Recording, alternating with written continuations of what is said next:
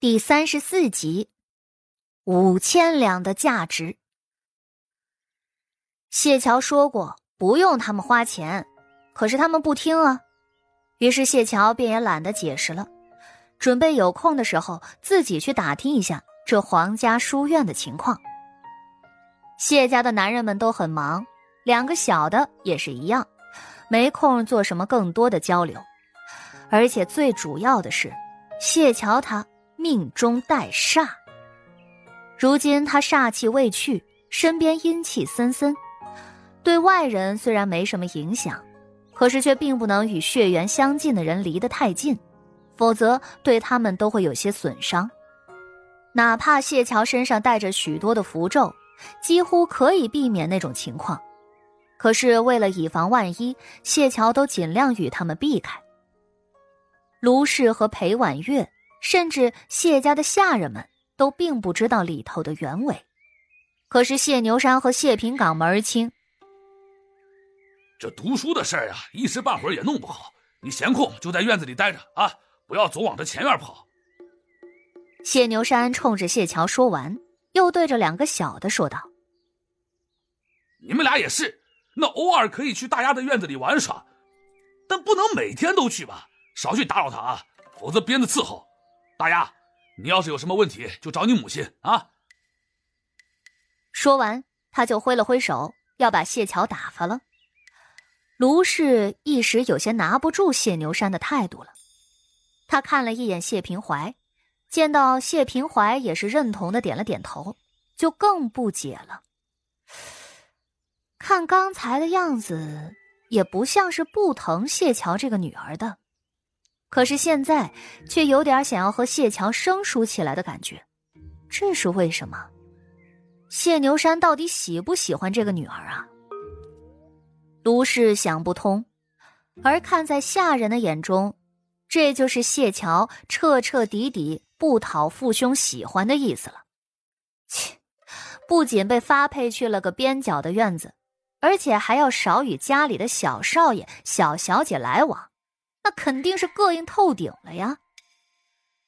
谢桥不咸不淡的应着，脸上不喜不悲，他十分淡定的回了自己的院子。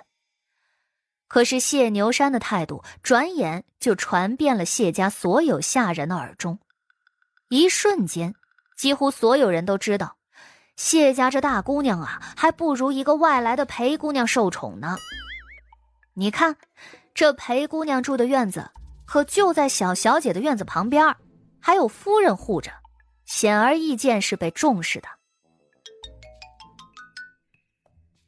谢桥在自己的院子里休息了两三日，期间还写了两封信出去，差不多便知道了皇家书院一些更具体的情况。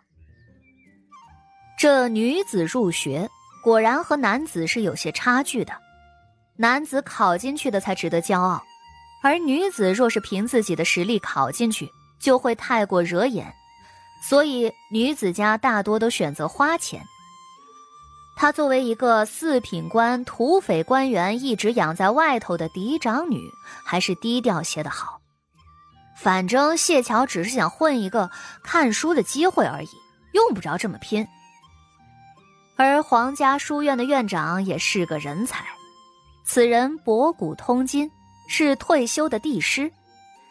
去这个书院的话，给钱还不能直接给，免得将这书院给弄得俗套了。所以大家都不约而同的送上价值五千两的宝贝，这样面上都好看啊。当然了，他爹嘛，哈实实在在是送了银子的。啊！不仅还送了，还大摇大摆的把银子放在人家院长的面前。那没被人打出去，都是因为他爹长得丑，看着赖皮不好惹。唉，谢桥想想，他当时出门比较急，也没带什么值钱的宝贝出来，所以只能现做了。琢磨了一会儿，谢桥便出门要去买些颜料、笔墨什么的。卢氏和裴婉月那边一直注意着谢桥的动静。买笔墨纸砚做什么？他院子里不是有吗？裴婉月闷头说了一句。姐姐买的纸要比普通的纸贵出好几倍。哎呀，败家子儿！卢氏随口一说，说完之后便突然想了起来。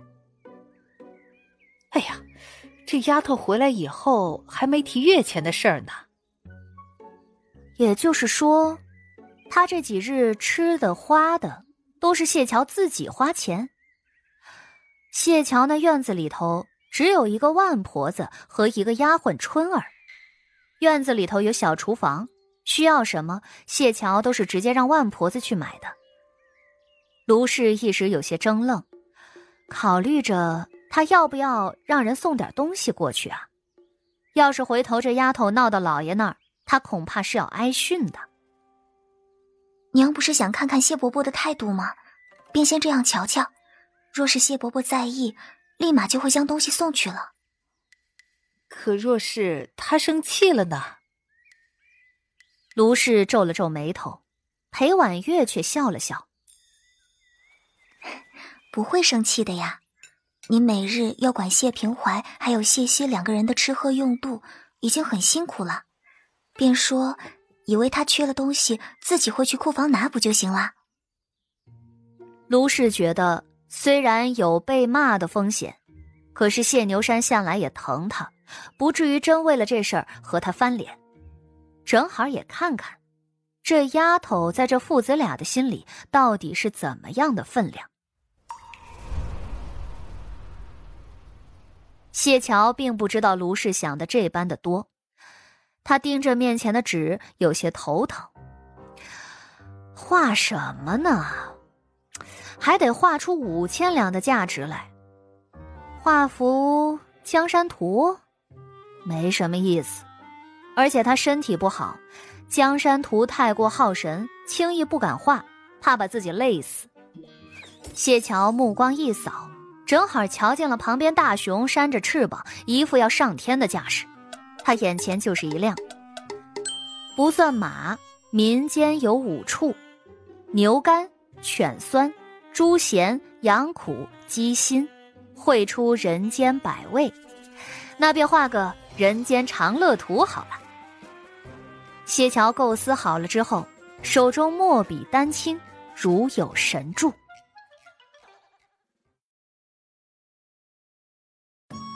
本集就播讲到，感谢您的收听。去运用商店下载 Patreon 运用城市，在首页搜索海量有声书，或点击下方链接。听更多小说等内容。